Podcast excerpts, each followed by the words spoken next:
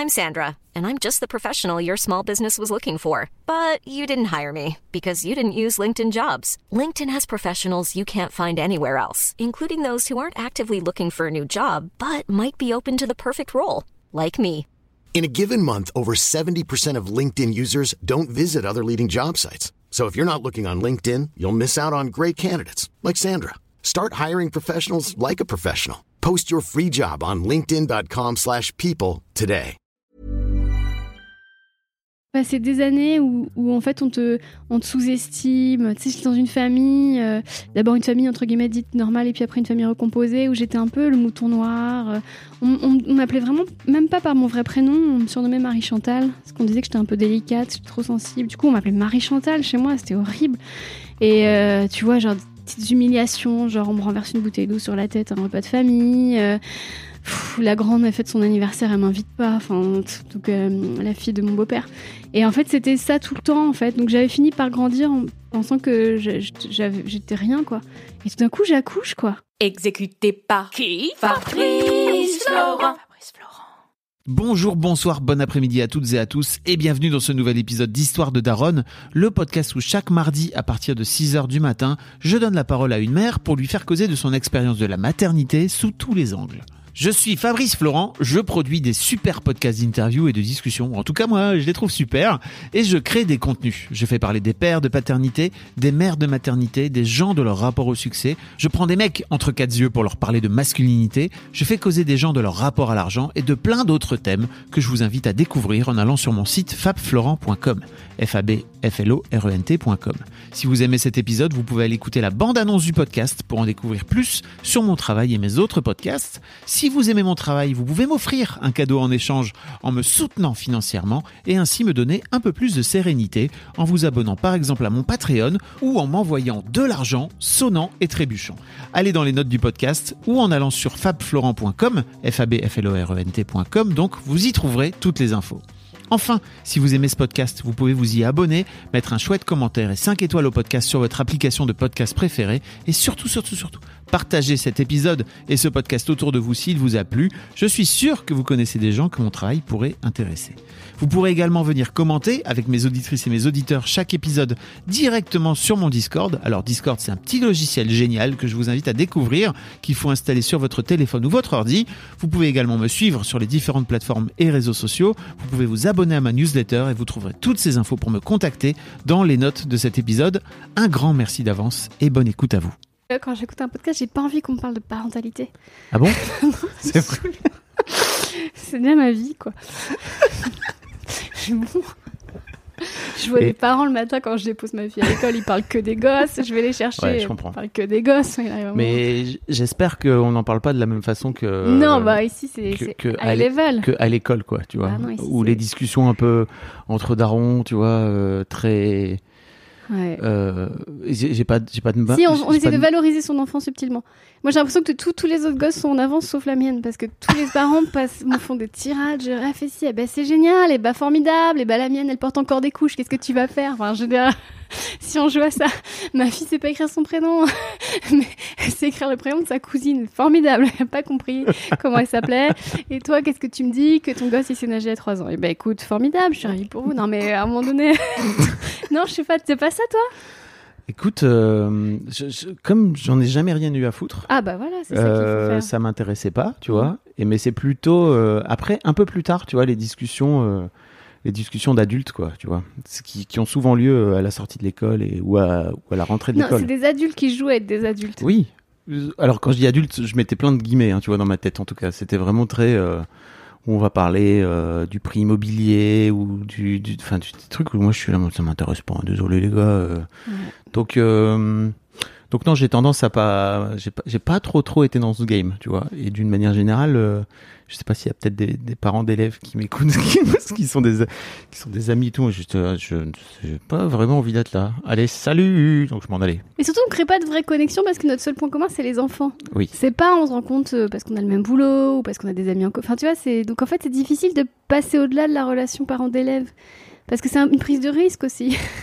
tu vois, Dans quand, quel tu, sens bah, quand tu commences à parler de ta vraie vie, de tes vrais sentiments et tout ça, euh, t'as vraiment une chance sur deux que la personne te juge parce que c'est un ami que tu n'as pas choisi en fait.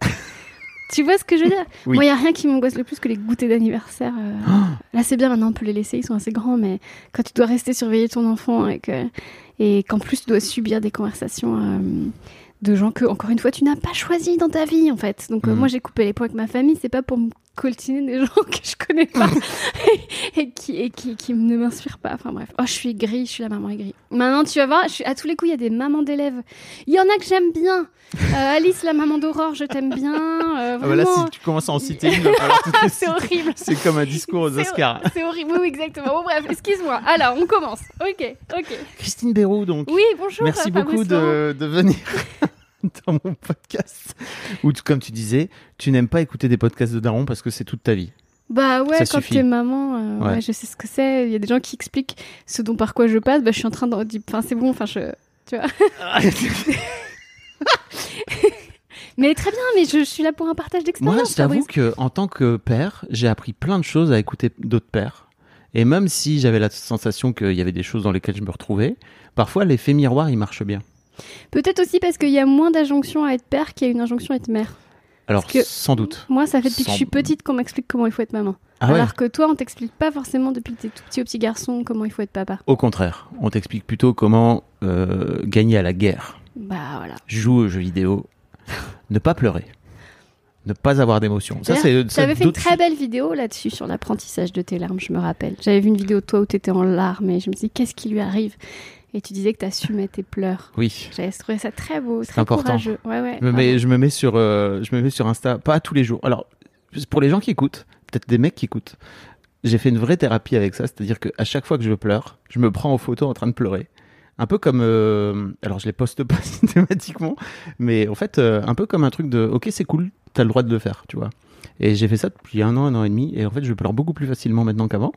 Et je j'en ai posté quelques-unes sur Insta. Et il faut savoir qu'à chaque fois, je perds des followers. Mais c'est normal, parce Bah, que les gens n'ont pas envie d'avoir des larmes dans ton feed. Mais quoi, tu tu vois. perds pas les meilleurs. Mais c'est ça, je trouve que ça fait un bon filtre aussi. Euh, mais ouais, effectivement, c'est un, c'est un sujet pour les, pour les hommes. Et effectivement, toi, tu es en train, de, depuis toute petite, à apprendre à devenir maman. Oui. Moi, on m'a appris à devenir un guerrier. Ah ouais. Et moi, il faudrait que je prenne une photo à chaque fois que je pleure pas. Cette fois, je pleure pas. C'est tout le contraire. Et justement, on en profite pour faire un, peu de, un petit peu de moment de promo, parce que Ah. peut-être que cette fameuse dichotomie, là, tu vois, de, d'éducation fille-garçon, elle est peut-être aussi à, à, à, À l'initiative. à l'origine, j'allais Oui. dire, voilà, de ton, de ton bouquin qui s'intitule Le jour où j'ai rencontré le connard, vraiment écrit en très très gros, Ouais. de trop, Ouais. qui raconte, euh, qui raconte ta vie amoureuse. Hein. Bah, qui raconte comment à 40 ans, euh, je me suis encore laissé avoir par un connard parce que j'a- il y a plein de trucs que j'avais pas déconstruits, parce que je pensais que euh, il fallait euh, que les hommes, il fallait les laisser chasser, parce que j'écoutais les adages, genre suis-moi je te suis, suis-moi je te suis, Ouais. les coachs qui disaient faut pas, faut laisser de l'espace aux hommes, il faut pas leur montrer tes sentiments, sinon ils vont avoir peur. Faites attention au coach. Bah là là, oui, oui, bah, je- je- j'en parle dans le bouquin. Et Oui. du coup, je rencontre cet homme qui donc euh, est un connard, mais ça, je, je l'ai pas compris tout de suite, Mhm. évidemment. Donc évidemment, j'ai pas vu les red flags. Moi, avant tout, je voulais lui plaire parce qu'il me plaisait beaucoup. Et, et donc, euh, bon, bref, je me suis laissé, euh, je me suis laissé avoir, comme je raconte dans le bouquin. Euh, première soirée, je lui ai dit que j'ai- je veux pas d'un plan cul parce que c'est très important pour moi. Je veux plus de plan cul. Je lui dis j'ai beaucoup souffert. Il sait pas encore d'où je viens, mais bon, faut savoir que quand même moi j'ai connu des agressions sexuelles. euh, Voilà, j'ai pas eu une vie facile. Donc j'explique que je suis fragile, que si vraiment il se sent pas, voilà, je, pr- je préfère m'arrêter tout de suite. Là, love bombing. Il me dit non non pas du tout j'ai envie de m'engager en plus on se connaissait depuis en fait on se connaissait depuis longtemps dans le secteur professionnel et on a Oui. matché sur une appli de rencontre donc c'était assez mignon et ouais, incroyable. Sur le coup, je me suis dit, oh là là, quelle chance. Puis maintenant.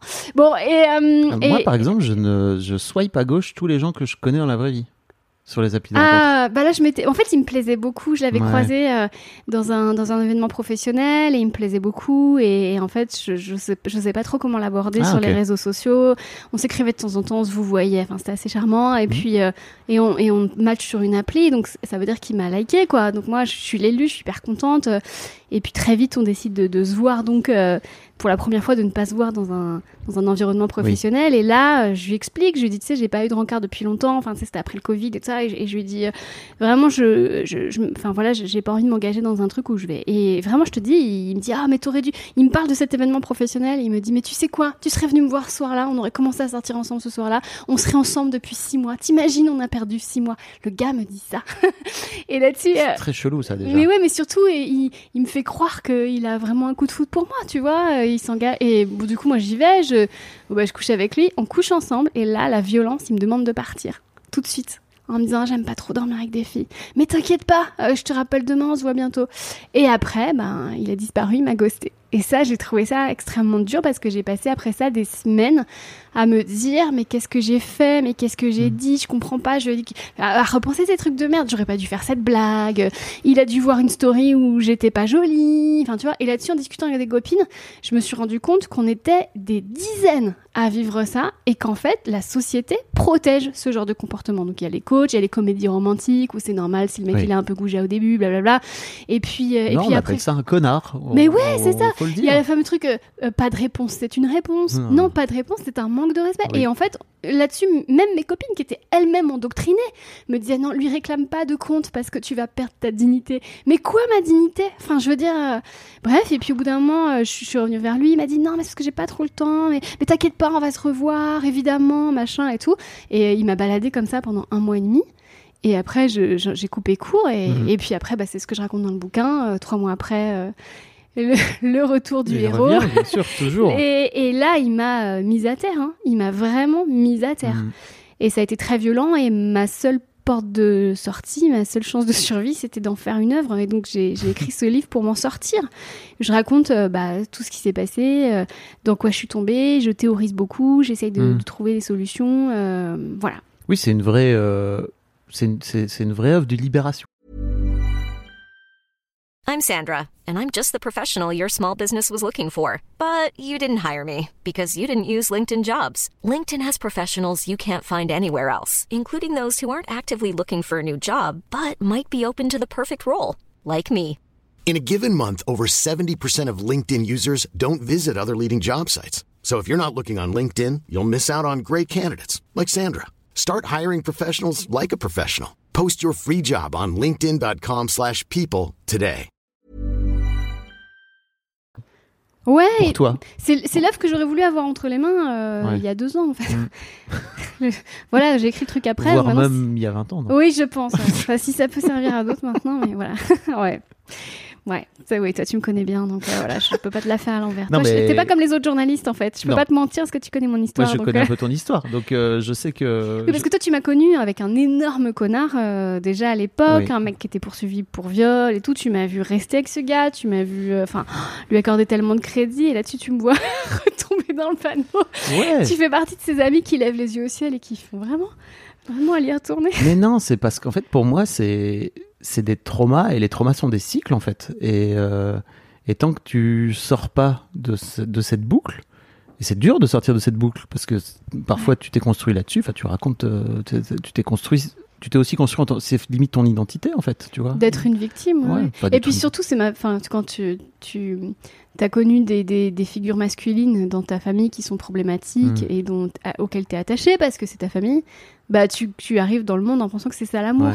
Et qu'un mec qui me calcule pas, bah ça doit être ça l'amour puisque moi on m'a jamais trop calculé. C'est Donc euh, en fait, et en fait il faut il faut euh, bah, désenclencher ça, il faut déconstruire, euh, il faut euh, en fait il faut démonter la machine et tout reconstruire à l'envers. Donc c'est très compliqué. Hein. Le truc pour déconstruire, comme tu dis, c'est qu'il faut détruire. Et en fait, pour moi, ce qui est dur dans ce processus-là, c'est de regarder en face tous les trucs qui t'ont construite et qu'il faut les détruire. Mais il faut pas les ju- juste les remachiner. Non, non, il faut les regarder en face, il faut les casser.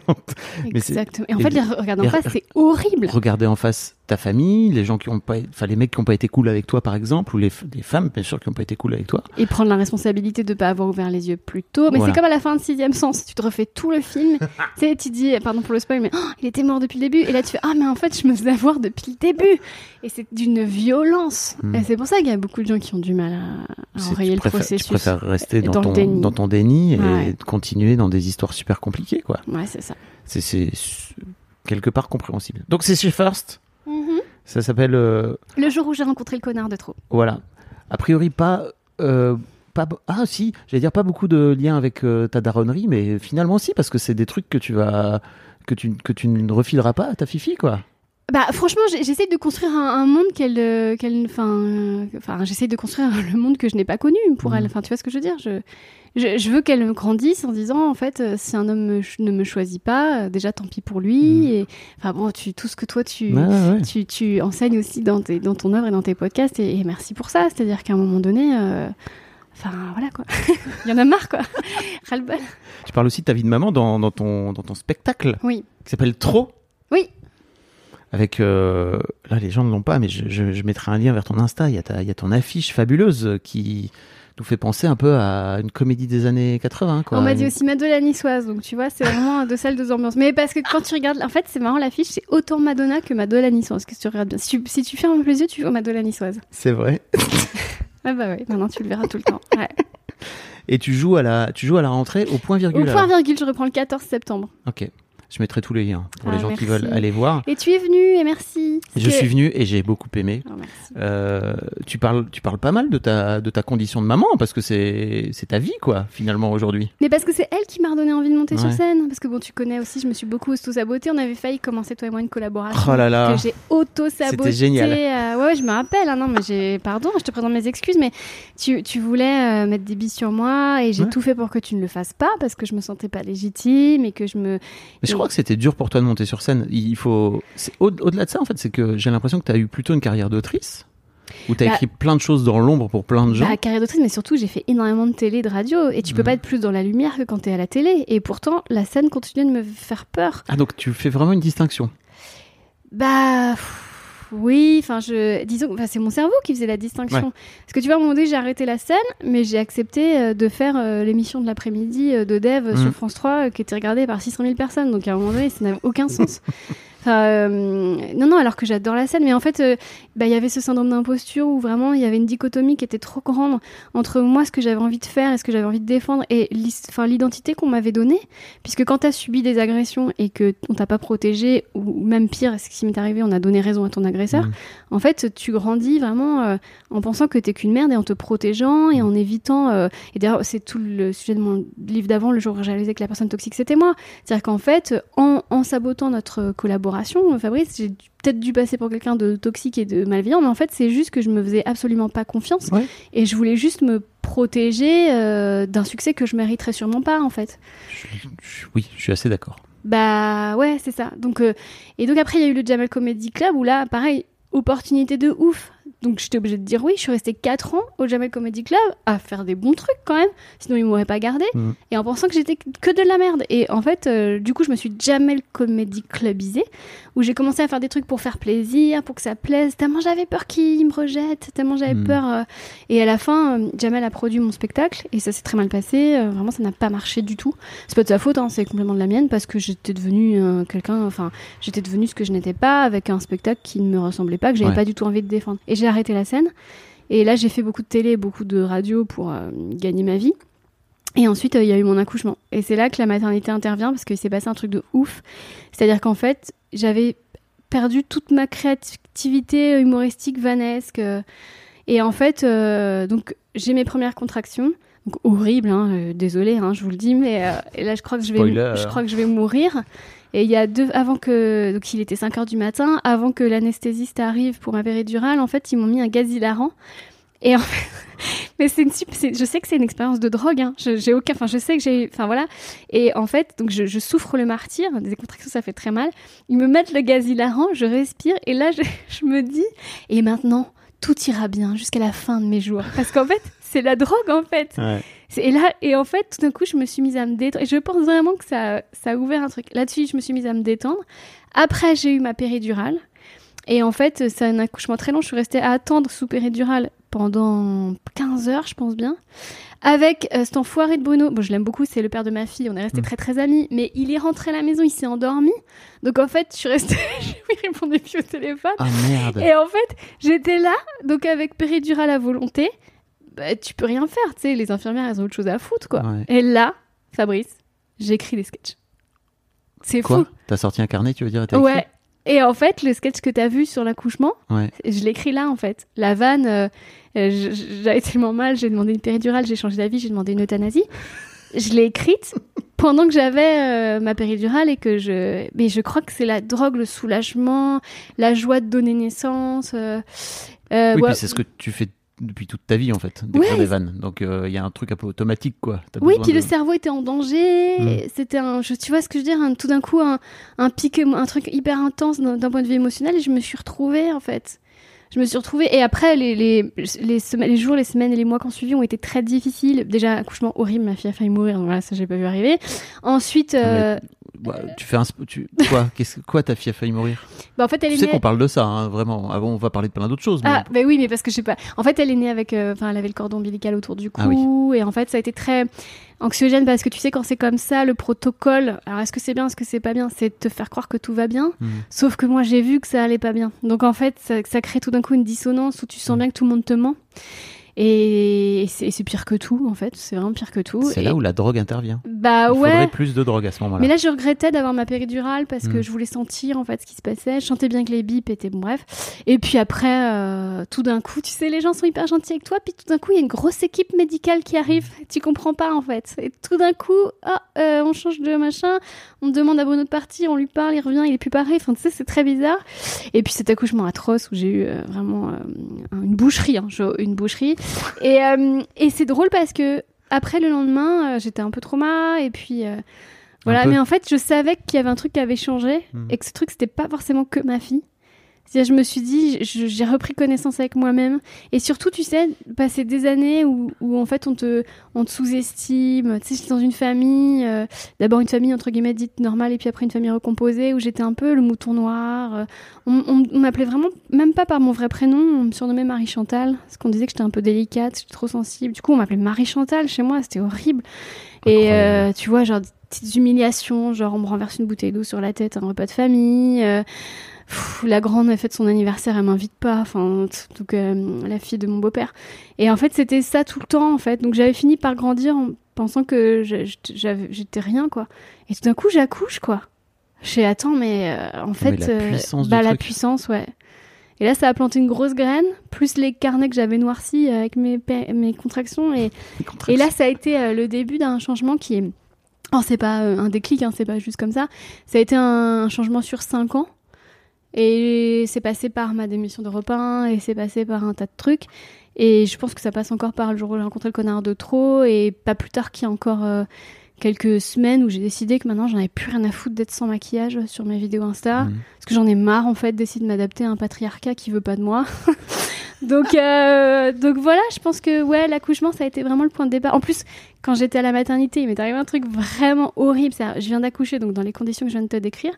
Et là, j'ai un message de mon père, euh, à qui je suis plus en contact depuis des années, qui me menace de me traîner en justice si je continue de parler de mes agressions sexuelles. Donc, euh, donc c'est pas lui qui m'a agressé, mais lui, il a protégé mon agresseur.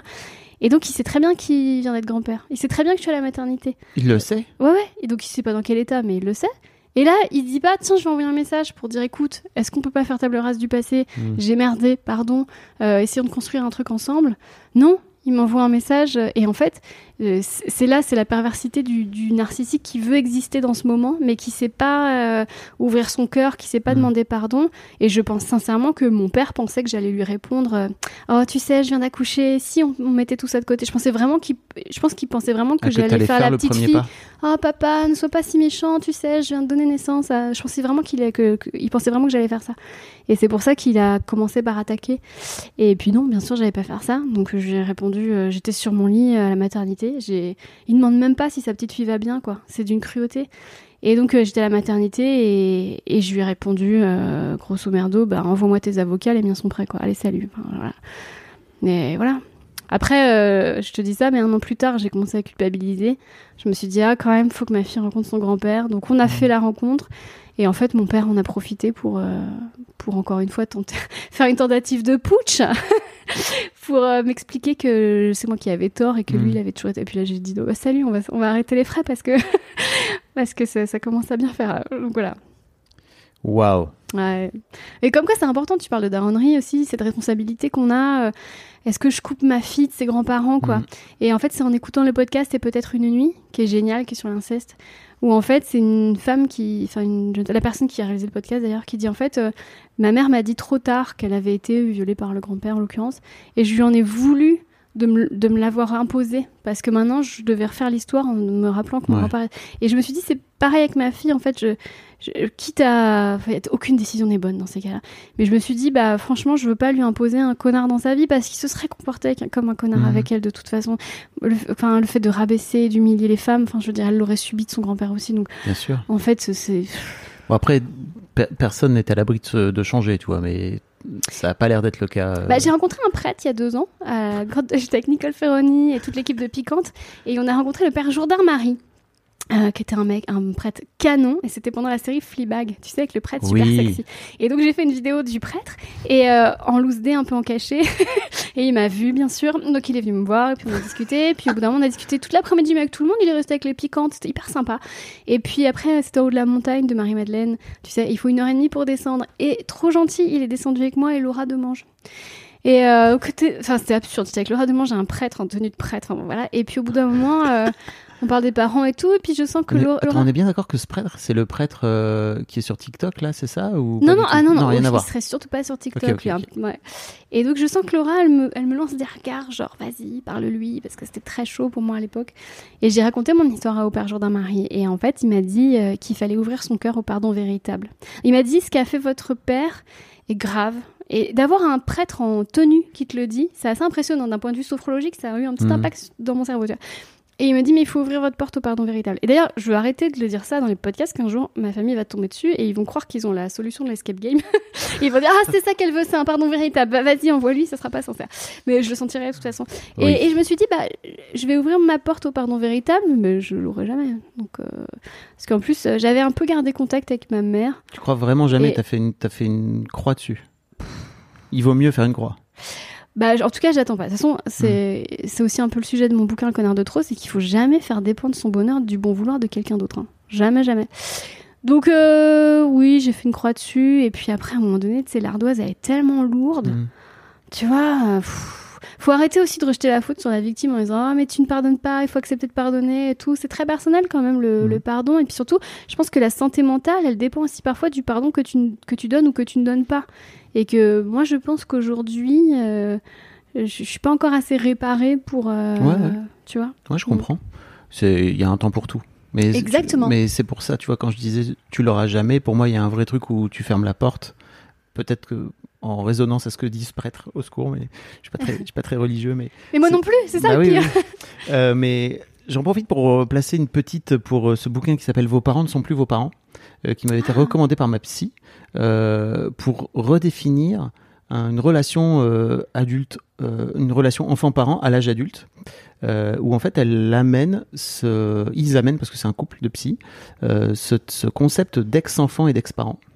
Et j'en parle très régulièrement dans le podcast, mais je sais que tu vois, ça fait partie des trucs où en fait, bah, à l'âge adulte, t'es plus l'enfant de ton parent, c'est, c'est- tu es l'ex-enfant et en fait il est l'ex-parent. Et je trouve que ça change complètement. Enfin, c'est un vrai pas de côté en fait par rapport à ce lien qu'on peut continuer à entretenir à l'âge adulte, euh, qui est parfois empreint d'une loyauté euh, un peu mal placée parfois. Complètement, ouais. Donc euh, bon, voilà, je- j'en, profite pour le placer C'est là. quoi. très bien de le dire. Hmm.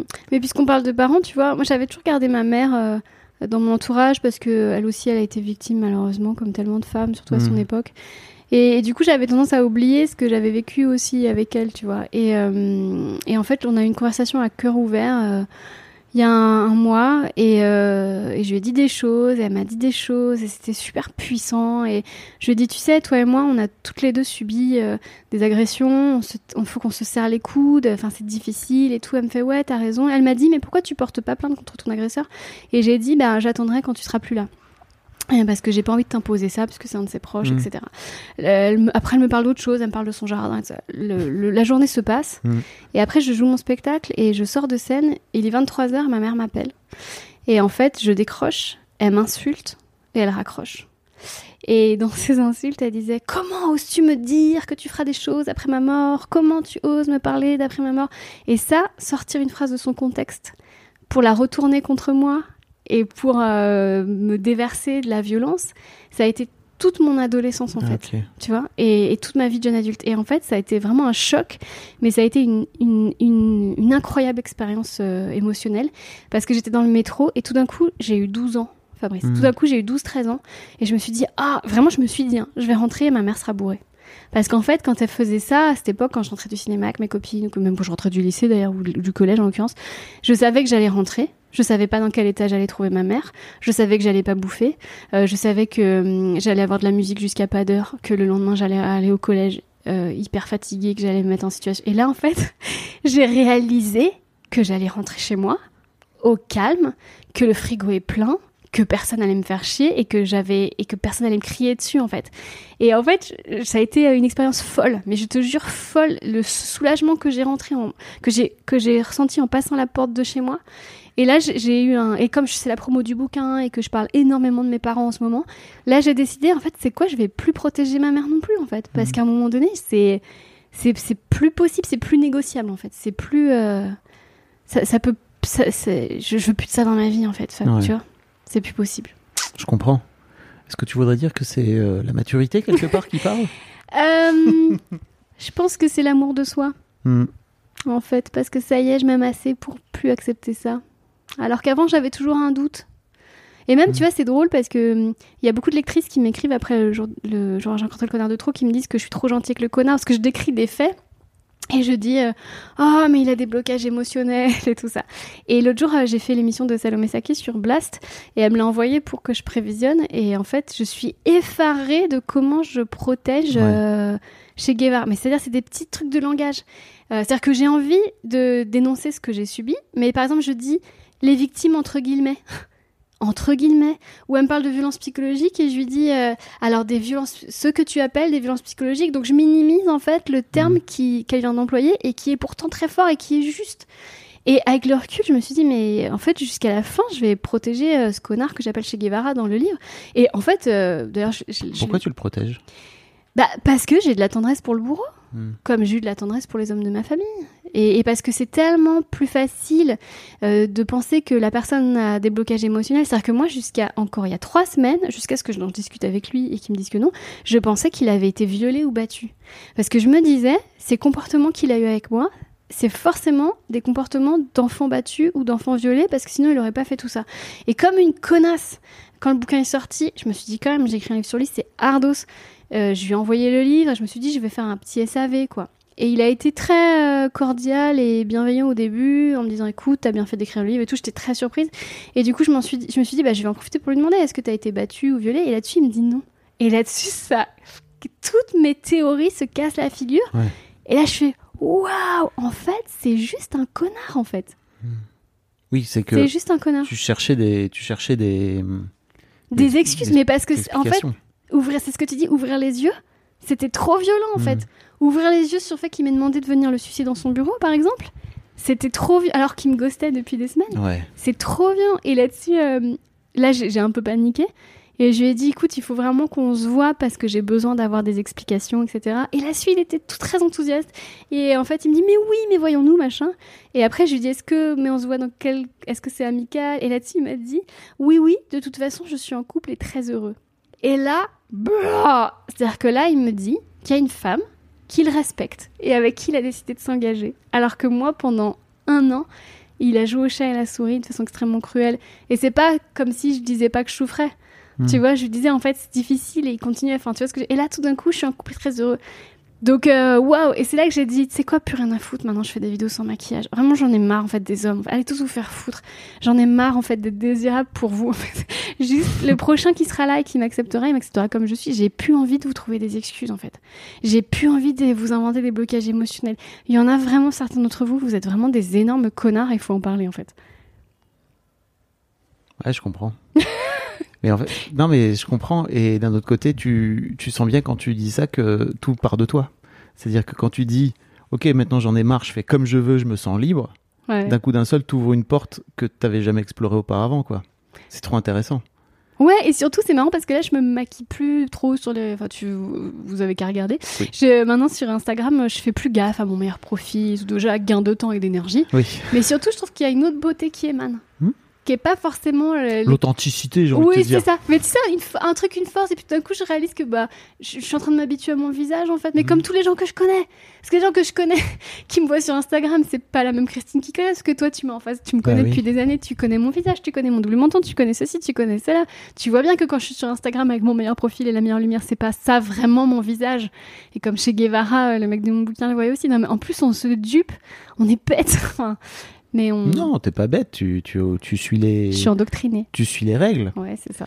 Et j'ai même envie de te dire, pour moi, tu vois, c'est toute cette histoire de relations toxiques et tout, euh, mais tu, tu dois être dans la, dans la, dans la génération. C'est que pour moi, Sex and the City, c'est vraiment euh, pire, pire série. Bah, il y a du pire et il y a du bon. Alors, il y a du super, parce que à l'époque, pour moi, c'est vraiment la toute première série qui parle des meufs, euh, qui montre des meufs en train de parler de sexe de façon extrêmement ouverte et tout. Mais cette relation entre Big et, Oh là là. et Carrie, là, Cauchemar. qui était, je me souviens même à l'époque chez Mademoiselle, je m'étais embrouillé avec les avec la rédac parce qu'elles adoraient toutes euh, Sex and the City. Moi, je me disais mais vous vous rendez pas compte à quel point c'est un connard avec elle? Et elle le voyait pas. C'était vraiment un vrai angle mort. Alors que Hmm. c'était des meufs féministes et tout quoi, tu vois. Là, il a payé hein, dans Just Like That. Bah, je sais pas de quoi tu parles. C'est quoi? Ah, tu, en- tu es dans le déni? La, la suite? Non, je l'ai pas vu. Ah, c'est quoi, c'est quoi J'ai arrêté Bah, je moi. bah, en fait, les premières minutes de Just Like That, Big meurt d'une crise cardiaque. Ah bah voilà. Donc, moi, j'ai trouvé que c'était exprès. C'était la Ah oui. réponse. C'était la mort du connard. Oui. Mais parce que bah, je regarde Just Like That, ils font un monde honorable quand même de beaucoup, beaucoup de trucs. Ils sont plus dans le slut shaming, le body shaming. Bah euh, oui, mais en même temps c'était il y a Bah, faut les comprendre. Déjà, 20, ils posent les bases. 30 ans. Tu sais, faut, faut quand même replacer les choses dans leur contexte. hein. Moi, le premier épisode de Sex and the City que j'ai vu, c'était le premier, c'était sur M6. J'avais 16 ans, je sais pas si tu te rappelles. Carrie Bradshaw impose un cuni à un mec et elle se casse. Non, mais juste, c'est révolutionnaire en fait. C'est ré... Moi, je- enfin, tu vois. Hmm. Moi, je- à l'époque, j'avais 16 ans, je savais ce que c'était qu'une fellation. Et je savais même pas qu'on pouvait rendre l'appareil. Je Ouais, savais ouais. même pas que l'autre, que ça se faisait avec une. Je savais même pas ce que c'était.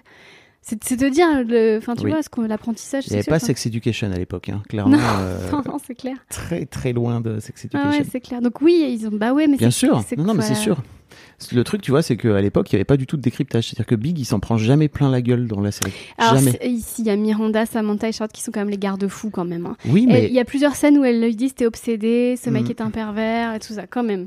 Ok. J'ai l'impression que Christine a toujours besoin de défendre Big. Non, je, descends- non, je défends pas Big, je défends l'œuvre. L'œuvre, d'une Ah manière non, générale. Big c'est un connard. hein. Bien sûr. C'est un énorme connard. Pour moi, aujourd'hui, en fait, quand il y a des personnages qui font des conneries dans des séries, on, on leur en fout plein la gueule de façon très pragmatique. Il leur arrive des trucs, tu vois. Donc, tout comme bah, le mec meurt, tu vois. Oui, Mais à l'époque, c'était pas vraiment le cas, quoi. mais Sex and the City, tu vois, le film, le premier film, il est génial. Le deuxième, c'est une catastrophe. Fallait pas. J'ai pas vu, j'ai Bah, arrêté. ne regarde pas. Enfin, je veux dire, ça sert à rien. Enfin, Donc, euh, c'est comme un pote à toi. Des fois, il fait des trucs bien. Des fois, il fait... c'est l'ensemble, c'est la... moyenne qui compte. Reparlons de ta daronnerie, si tu veux bien. De ta, mam- de, donc de ta fille, Oui. qui s'appelle Jeanne, Oui. que tu appelles dans ton spectacle. Kim Jong-un. ouais. Elle a quel âge aujourd'hui, Jeanne? Elle a 5 ans et 3 mois. Mon bébé. Et euh, en fait, je voulais, te, je voulais te faire parler aussi de, de maternité parce que euh, j'ai la, j'ai la sensation, alors je, je- on, on, se- on se côtoie pas au quotidien, mais que ta fille, elle est partout avec toi tout le temps, dans toute ta vie, en permanence, euh, et qu'elle est euh, sur la scène, euh, tu, tu l'emmènes vraiment dans ta carrière d'artiste? En- au quotidien. Oui, au début, c'était un peu par défaut. C'est-à-dire que moi, je, je suis très proche de ma fille. J'aime être maman profondément. Depuis le jour où elle est sortie de moi, je l'ai aimée d'amour euh, fusionnel. Pas... Et quand s'est posé la question de la garde alternée, donc ça a été une rupture avec euh, Bruno, une rupture saine et sage. Mhm. On ne s'aimait plus, donc on n'allait pas se forcer à vivre ensemble. Elle avait quel âge à l'époque? Elle avait un an et deux mois. Et en fait, euh, euh, là, j'ai réalisé qu'on allait mettre assez rapidement en place une garde alternée parce que même si c'était, elle était tout bébé et que euh, la société m'aurait donné euh, le plus de temps Oui. avec elle. Enfin, tu vois, là pour le coup, c'est nous qui sommes euh, qui sommes avantagés pour une fois. Mais je voulais vraiment qu'on soit sur un 50-50 parce que je voulais pas que Bruno y perde. Mhm. Et donc en fait, euh, à un moment donné, je me retrouvais avec elle, mais j'allais pas sacrifier du temps avec elle parce que j'avais un spectacle en fait. Donc j'ai commencé à l'emmener partout parce que je voulais que mes 50% de temps avec elle soient vraiment 50% de temps avec elle en fait. Et, et je me suis rendu compte qu'il y avait un vrai problème dans la société où vraiment euh, il y a, un- il y a on, on compartimente vraiment la vie pro et la vie perso, alors qu'autrefois, euh, enfin tu vois, tout était mélangé et, je trouve ça plutôt sain et que les enfants apprenaient le métier des parents sur place et que, enfin voilà, euh, bon il y a du bon et du mauvais parce que c'est bien que les enfants aient une éducation aussi, mais mais du coup j'ai créé cette éducation un peu à la carte. Alors je sais qu'il y a des pédopsychiatres qui m'écouteraient, qui lèveraient les yeux au ciel ou quoi, mais avec son père vraiment, j'ai- on la prend, on la balade, on lui fait rater l'école. euh, Enfin voilà, et puis elle est dans une école Montessori euh, qui comprennent ça très bien. Et, et oui, elle fait les premières parties avec moi. Donc euh, quelquefois, à 22h, ma fille de 5 ans est sur scène à faire des blagues devant 500 personnes. Alors oui, euh, on pourrait penser que c'est pas normal. Bah moi, je parle toujours de Mozart dans ces cas-là. Je fais, Eh, Mozart, est-ce qu'on est venu Est-ce qu'on est venu faire chier les parents de Mozart? Non, mais après, c'est... Tu vois, c'est le des, ressenti. t'as des grandes ambitions pour ta fille. Ah là, t'imagines pas. Non, non, c'est faux. C'est faux. Elle fera vraiment ce qu'elle voudra. Non, non, j'ai pas envie de lui mettre quelque pression qu'il soit, mais, Mm. mais c'est aussi une question d'envie. C'est-à-dire que si, le jour où elle me dit, c'est déjà arrivé d'ailleurs, où elle me dit ce soir j'ai pas envie d'aller faire le spectacle, bah c'est pas grave. Sur le chemin, je la dépose sur sa mamie, on- chez sa mamie, enfin, sur sa mamie, oui en l'occurrence, mais chez sa mamie, on n'en parle plus. Mais il y a une envie. Elle adore monter sur scène, elle adore être avec nous, elle adore les loges, elle adore les adultes, elle adore. Enfin voilà, donc euh, elle a leur dédicacé mes livres avec moi à la fin. Enfin donc en fait à un moment donné, bon bah faut faire ce qu'on aime aussi. Qu'est-ce qui t'a amené à faire ça en fait? Parce que c'est tellement loin de ce qu'on imagine justement. Tu, parlais tout à l'heure euh, de tout ce qu'on t'a appris à faire et qu'il fallait que tu sois, que tu respectes les règles du patriarcat, etc. Bah là, typiquement, les règles du patriarcat, c'est, eh ben en fait, une maman, c'est à la maison, tu vois, où ça s'occupe de sa fifi. Bah, alors le patriarcat, moi, il, m'en a fait beaucoup subir. Donc au bout d'un moment, c'est comme une cocotte minute en fait. C'est-à-dire qu'à un moment donné, ça explose. Et là, vraiment, on part dans l'autre sens. Que vraiment le patriarcat. Vraiment, je- j'en ai vraiment rien à foutre en fait. Vraiment. Et encore une fois, là, je mesure mes mots, je pourrais être beaucoup plus vulgaire. C'est-à-dire que le patriarcat m'horripile. Maintenant, c'est vraiment Tu peux être vulgaire hein, sur, ce, sur Bah, et- non, mais je sais même pas si je pourrais, mais, mais tu vois, c'est-à-dire que vraiment, j'ai dit oui à des hommes toute ma vie, en fait. Euh, j'ai dit oui et amen à des hommes toute ma vie, et même ceux qui demandaient rien. Ça, c'est-à-dire que tu vois, je travaille par exemple avec Nico Aliagas et Jamal Debbouze, qui étaient des figures d'autorité, mais hyper bienveillantes, hyper gentilles. En fait, euh, j'étais là vraiment à leur botte à, à demander une validation et tout. Bon, moi, ça les saoule. Eux, ils, ils, ils misent sur moi, ils ont envie que je sois indépendante artistiquement et que je les surprenne. Ils ont pas envie que je sois là à manger dans leurs mains, à faire des selfies et à les célébrer sur les réseaux sociaux. Enfin, euh, mais parce que je pensais que c'était ça qu'il fallait faire avec les hommes. Parce que c'est horrible, hein, mais le, le gars qui m'a agressé sexuellement euh, plusieurs fois, c'était un mec qui était méchant avec moi, qui était gentil avec moi que pour obtenir des, des faveurs sexuelles. Donc il y a un côté, faut toujours que je sois dans la séduction en fait. Et, et je sais que ça m'a coûté cher. Euh, Voilà, je, euh, notamment une audition euh, euh, pour un média que je tairais avec un homme dont je tairais le nom parce qu'il est connu. Mais je passe un essai avec lui pour une émission et premier réflexe que j'ai, c'est de le draguer. Mais sur le ton de la blague. Mais bon, on est en 2009. Moi, je pense que c'est comme ça qu'il faut amadouer Mhm. les mecs, en fait. Je pense que c'est comme ça qu'il faut. Bah, non seulement ça m'a, ça m'a coûté cher, mais en plus ça m'a grillé parce que pendant, bah là encore, c'est un média qui ne veut pas entendre parler de moi, en fait. Parce que voilà, euh, je suis vraiment passée pour une folle, en fait. Hmm. Donc, euh, pff, voilà, c'était ça. Et au bout d'un moment, euh, bah, à un moment donné, bah, marre, en fait. Je ne supporte plus que, je ne supporte plus qu'un un mec m'impose quoi que ce soit. euh. et là, faut, faut que je le soigne parce que ça peut devenir un peu embarrassant quelquefois. Mais euh, le connard de trop de mon livre, il a été vraiment le, la dernière goutte d'eau, là. Là, euh, vraiment, je. Ouais, on sent que t'es, t'es au bout du roule, là. Bah là, vraiment, l'autre jour, euh, j'ai envoyé un message euh, parce qu'il était encore en mode euh, Qu'est-ce que je peux faire pour réparer? Mais ferme ta gueule. Et en fait, j'ai envoyé un message. Ouais. Je pense que la Christine d'avant aurait dit Oh, c'est gentil, il veut réparer. Et là, je lui ai vraiment envoyé un message en lui disant Mais t'es vraiment le plus gros connard que j'ai jamais rencontré, en fait. Mais juste arrête, quoi. Et, et j'aurais ja- ça, ça peut paraître hyper petit et tout, mais pour moi, c'est beaucoup d'écrire ça à un homme, en Mhm. fait. Tu vois, parce qu'avant, j'aurais voulu garder la porte ouverte et j'aurais. On ne sait jamais, peut-être qu'un jour. Pff, va te faire foutre. Vraiment, va te faire foutre à tout jamais. Pourquoi tu dis qu'il faut que tu répares? Parce que tu sens que. Non, c'est lui qui me disait ça. Non, toi, Ah. tu disais il faut que je répare euh, Ah. mon, mon rapport aux hommes hétéros, c'est ça? Euh, oui, mais après, tu vois, le livre il vient de sortir, c'est un Mm. peu frais, mais oui, je, je sens bien que. Tu vois, si je m'écoute, euh, par exemple, je j'ai pas encore eu de, hum, j'ai pas eu de date encore cette année. Et d'ailleurs, faut arrêter ce truc de date. Moi, je pense que les les les, les connexions se font comme ça. On rencontre quelqu'un et tout ça. Faut arrêter de partir sur le truc de date où il y a un objectif forcément. Ça- on passe un peu, c'est un peu de l'évaluation. Enfin, c'est. euh, mais euh, quand j'ai quand j'ai quelqu'un qui me plaît, je, je sens bien que mon cerveau, il est il est complètement en panique parce qu'on lui a pas appris. il a peur d'être rejeté sans savoir vraiment si la personne lui plaît vraiment. Enfin, tu vois, il a l'impression qu'il va passer une évaluation, qu'il doit tout faire pour être. Alors qu'en fait, ça doit être fluide. La personne, tu Mm. lui plairas ou pas, quoi qu'il arrive, quoi, quoi que tu dises, quoi que quelle couleur de rouge à lèvres tu mettes. En fait, ça n'a aucune importance. En fait, c'est un truc hyper organique. Et, euh, et, et je vois la seule, pff, la- bah, les deux belles histoires que j'ai eues dans ma vie, c'était mon premier amour, Stéphane, et donc le père de ma fille, Bruno. C'est vraiment les deux seules fois où ça s'est fait hyper naturellement, euh, où je me suis écoutée et tout ça. Et c'est les deux seules fois où j'ai pas eu à jouer un rôle. C'est quand même bizarre. Tu vois Ou pas. Je pense pas. je pense pas. Et donc ouais, tu, pour revenir à ma question, tu sens que tu dois réparer là, que, que, que de ce fait-là, toute cette histoire t'a, t'a- Alors c'est plus une réparation. Parce qu'avant, là, c'est bon, on a démonté la machine, on a reconstruit tout. Là, c'est plus une cicatrisation. Ça y est, la chirurgie est terminée. Donc là, on a fait les points de suture et maintenant, euh, c'est encore un peu... euh, voilà. Mais euh, là, je, je- Vraiment, je, je suis en train d'accéder à un bien-être que j'avais jamais connu avant. Donc c'est quand même hyper positif, quoi. Même s'il y a des rechutes, je peux me dire, ça y est, là, on a atteint cette barre qui était quand même très haute. Ça y est. C'est quoi ce bien-être? Il se correspond, enfin, il se, il se, se matérialise comment? Hum, bah déjà, je, je suis, bah, c'est difficile. Un apaisement. Je suis plus en train d'anticiper parce qu'en fait, euh, j'anticipais toujours le pire, par exemple. J'avais toujours euh, trois heures, deux jours, une semaine d'avance sur ce qui allait se passer. Être dans l'instant présent. Alors, je sais, c'est très à la mode de dire oui, le pouvoir de l'instant présent, mais c'est vrai.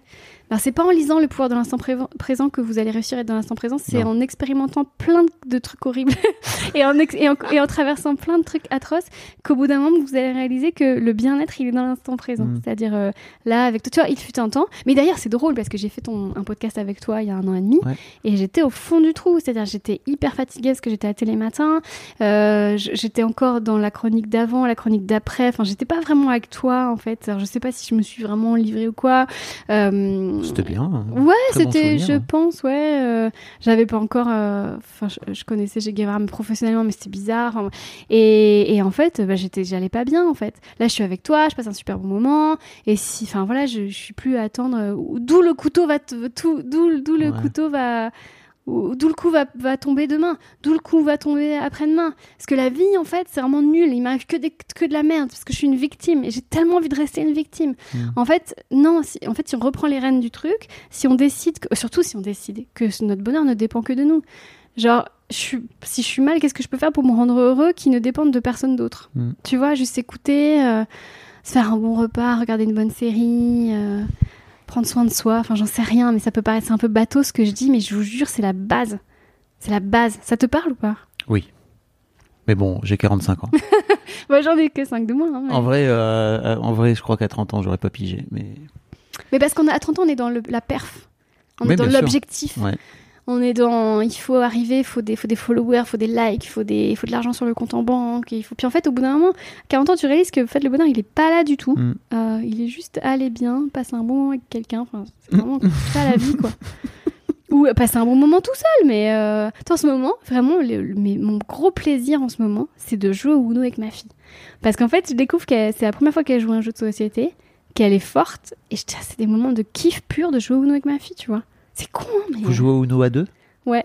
C'est bizarre dans le Uno à deux. Je me- Voilà, on kiffe. Ok, ok. Ouais. Non, non, je me disais toujours, je crois au moins c'est qu'à 3 le Uno, mais bon. C'est vrai? Ah bah, Non, j'en sais rien. C'est pour ça que je me disais, je sais pas comment on joue au Uno à deux. Vous mettez une grosse pioche, c'est ça? Ouais, les vraies questions. Vous écoutez Histoire de Daron pour vous poser les vraies questions. Est-ce qu'on joue au Uno à 1, à 2 ou à 3 Non, à 1, ça me paraît compliqué. Mais... Tu, tu racontes, euh, tu disais tout à l'heure que, que ta fille est à l'école Montessori? T'as plein d'anecdotes euh, sur, Ouais. sur l'école Montessori.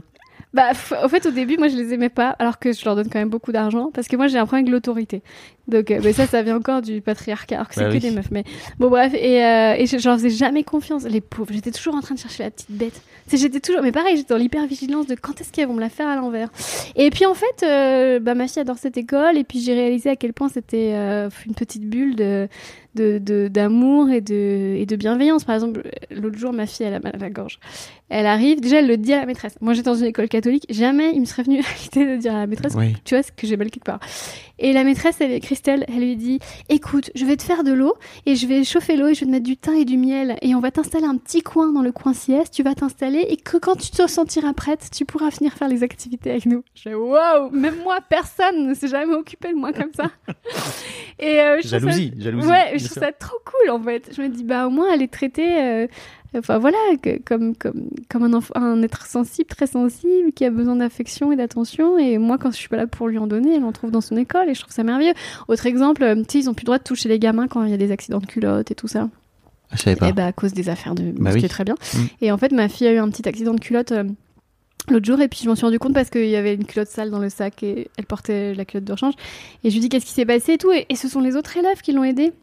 Hmm. Et moi, j'avoue qu'en grande section maternelle, si je m'étais fait dessus à l'époque, on se serait foutu de ma gueule en fait. Toute la classe se serait moquée de moi, tu vois. Et là, bah non, il l'aide. Elle m'a dit ça vraiment. Et pareil, elle était pas traumatisée. Moi, un enfant, à l'époque, moi, si je m'étais fait dessus en grande section maternelle, enfin, je veux dire, ça aurait été un trauma. Tout le monde se moque de toi, t'as pas envie de le dire, du coup, tu restes comme ça. Et là, euh, c'était vraiment une anecdote. Oui, bah, c'est passé ça, alors du coup, machin, et Anna, elle m'a aidé, alors du coup, voilà. Et voilà. Et, Oui, c'était pas, c'était pas une histoire. et du coup, ça leur apprend à, à, enfin, comment à, à ne pas avoir honte d'eux-mêmes et euh, à Oui, accepter. puis à s'entraider. Mais euh, oui, mais je trouve ça merveilleux. Extraordinaire.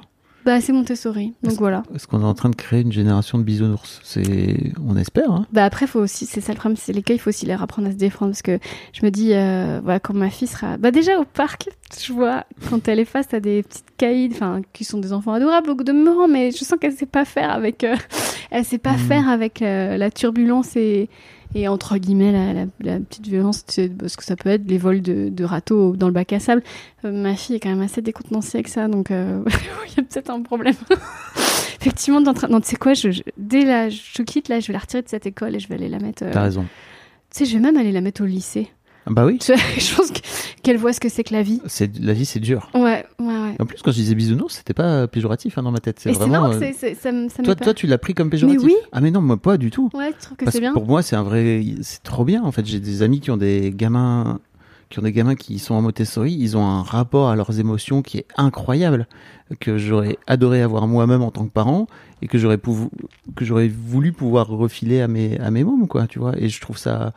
Euh, apparemment, il y a des, mais ça, ça dépend un peu des instituts. Mais si j'ai bien compris.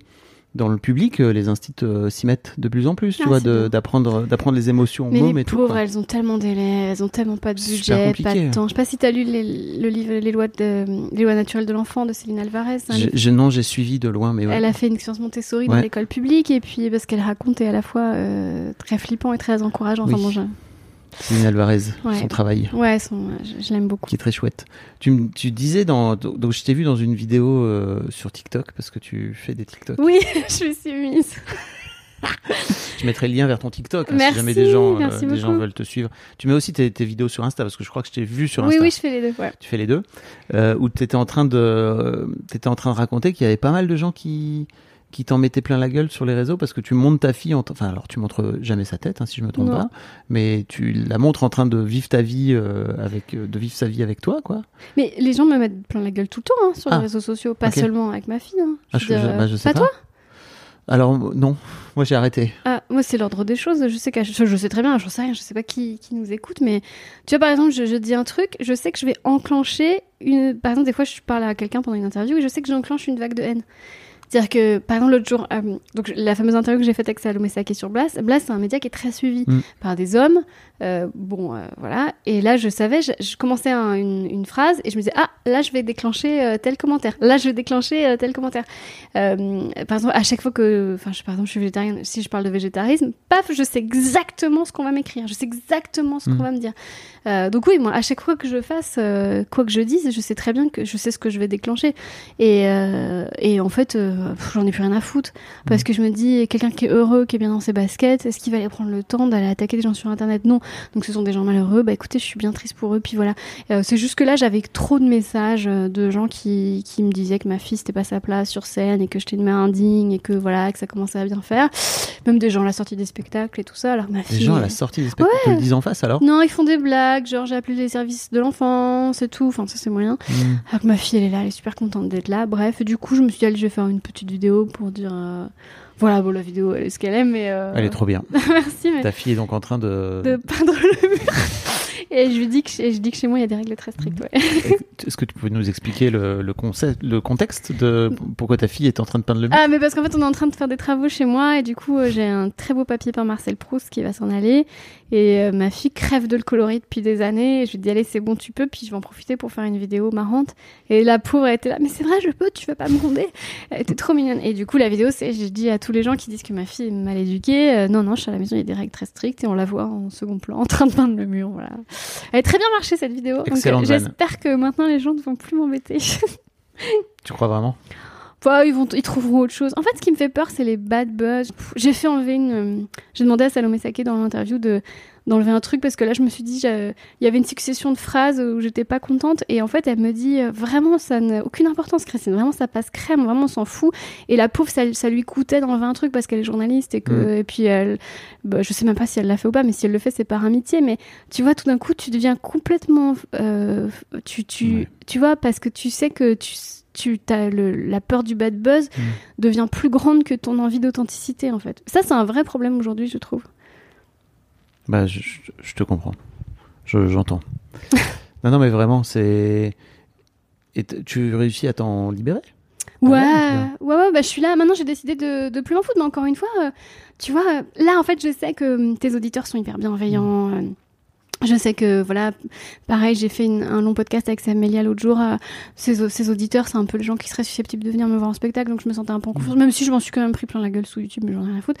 Mais euh, par exemple, Blast, c'est compliqué parce que c'est politique, parce que Mhm. c'est Salomé Saké qui est brillante, que j'aime énormément. Et, et je sais qu'elle est très regardée. Et puis là, j'aborde un sujet, euh, les connards, euh, où on pourrait dire encore, oh là là, ouin ouin, qu'est-ce qu'elle vient nous faire chier avec son connard alors que t'as des, t'as des femmes qui meurent en Iran, tu Ouais, vois. oui. Donc, euh, et, et, et oui, et c'est vrai, en fait. Mais dans ces cas-là, dans ces cas-là, n'écoutez pas l'interview. Mais donc, ouais, c'est toujours, tu sais, t'as toujours peur un petit peu de te tromper, quoi, de passer à côté de ton sujet. Et surtout, et c'est ce qui m'est arrivé avec ce côté, euh, ce truc sur la végéphobie, de desservir ta cause. Et ça, vraiment, c'est la chose qui me fait le plus peur, c'est de desservir la cause féministe. Je, je, je- je m'en voudrais beaucoup, en fait. Ouais. On n'a pas, beaucoup- on n'a pas beaucoup parlé de ta fille finalement. Mais. Oh, rien à foutre, parce que je suis tellement imbu de moi-même. Non, mais t'as raison. On a parlé de plein d'autres choses. Mais je peux te parler de ma fille. Mais après, qu'est-ce que tu veux que je te dise? Elle est merveilleuse. C'est l'enfant la plus brillante du monde. Je l'aime tellement. Des fois, j'envoie des SMS à son père juste pour dire mais qu'est-ce qu'elle est intelligente. Je rentre même pas dans les détails. Juste, euh, j'ai des conversations de fou avec elle. Elle est, elle est mon soleil. Non, mais c'est vrai, je, je te jure, je l'aime tellement. Je suis tellement fan d'elle. Elle est merveilleuse. À ce point-là, t'as Ah ouais, zéro. J'ai zéro recul. zéro- Ah non, c'est l'amour de ma vie, je te jure. Elle, elle m'énerve jamais. Parce que même quand elle est chiante, elle est marrante. L'autre jour, elle a fait une connerie, elle m'a dit Maman, je vais te dire quelque chose, ça va pas te plaire. Et je, là, quoi qu'elle me dise, elle peut avoir tué le chat. Oui. Et en fait, ce qu'elle elle l'amène de façon tellement. C'est j'en pleure de rire au moment. Elle l'amène de façon tellement drôle que vraiment elle peut faire. Enfin, elle est, elle est merveilleuse. C'est un sketch. C'est une petite. euh, une petite Jacqueline Maillan, tu vois Elle est géniale. Alors pour les jeunes qui connaissent pas Jacqueline Maillan, vous irez googler. Ouais, c'est une humoriste des années 70-80 qui, qui, qui vraiment me fait penser à ma fille. C'est vrai? bah oui, tu sais, ce côté un petit peu la bonhomie, Oui. la bonhomie comique. Tu vois ce que je veux dire? Et maintenant, tu vois, je t'en parle et maintenant j'ai envie d'aller la chercher à l'école. Je l'aime tellement, bordel. Bah oui. J'ai une dernière question pour toi. Ouais, Si tu, si elle écoute ce, ce podcast dans 10 ans, ouais, elle aura donc 14-15 ans. ouais. Elle sera dans le dur. Qu'est-ce que tu as envie de lui dire? Bah déjà, je voudrais lui présenter mes excuses parce que j'apporte dans sa vie une histoire dont elle n'a pas forcément besoin, savoir moi, euh, mes traumas. Et je sais très bien, maintenant je crois dans les... Tu sais, on, on dit qu'on se passe les traumas de génération en génération. J'ai bonne histoire, moi, d'avoir enrayé tous les traumas de ma famille et qui se traînaient depuis plusieurs générations, et moi d'avoir été la génération qui essaye de régler les choses. Mais j'ai peur de ce que ça va lui apporter dans sa vie. Mm. Euh, parce qu'elle aura forcément des trucs à régler, ne serait-ce de ne pas connaître ses grands-parents maternels, par exemple. J'imagine bien que ça aura un impact dans sa vie. Euh, voilà, je, je voudrais lui dire ça, que j'ai fait du mieux que je peux. Elle me dit souvent qu'elle est triste qu'avec son père on soit séparés. Mais euh, ce que je lui dis et ce que j'invite les parents à, à dire, c'est qu'en fait, bah, en fait, vaut mieux être. Enfin, c'était la, la meilleure chose qu'on pouvait lui proposer. C'est une vie où on est séparés et heureux plutôt qu'une vie où on est ensemble et, et, et- et malheureux et que malheureusement chacun arrive avec euh, son lot. Et je suis bien désolée que ce soit le sien, mais elle est brillante et merveilleuse et, et elle en fera tout ça, elle en fera des arcs-en-ciel. C'est beau ce que tu dis. Tu devrais écrire des trucs, hein, je sais pas. Ah, petit conseil. Je. Petit conseil. Euh, donc, on, pour resituer, le jour où j'ai rencontré le connard de trop, c'est chez First. Ouais, Je mettrai un lien pour que vous puissiez vous le procurer. Et puis, donc, t'es au, t'es au, au point virgule à la rentrée. Ouais, c'est à ça. la rentrée pour ton spectacle trop, Ouais. où tu parles beaucoup de, de- de ta maternité, entre autres. hein. Tu Oui, parles oui, plein de choses, de- mais tu de- parles pas je parle aussi beaucoup des, bah, merci, des, des réseaux sociaux, de, des applis de rencontres, Ah là là, quelle joie. des Disney, qui sont tellement sexistes, et puis de plein d'autres choses. Voilà. Merci beaucoup, Christine. Merci Fabrice Des Florent. bisous. Bisous. Un grand merci à vous d'avoir écouté jusqu'au bout. Pensez à rejoindre le serveur Discord pour venir commenter avec le reste de ma commu. Je vous trouverai tous les liens dans les notes de cet épisode. Et si mon travail vous plaît, je vous rappelle que vous pouvez m'offrir en échange un peu de sérénité en vous abonnant à mon Patreon ou en m'envoyant de l'argent en vous munissant de votre CB. Vous trouverez tous les liens dans les notes de cet épisode également. Bonne fin de journée et j'espère à très bientôt pour un nouvel épisode de podcast.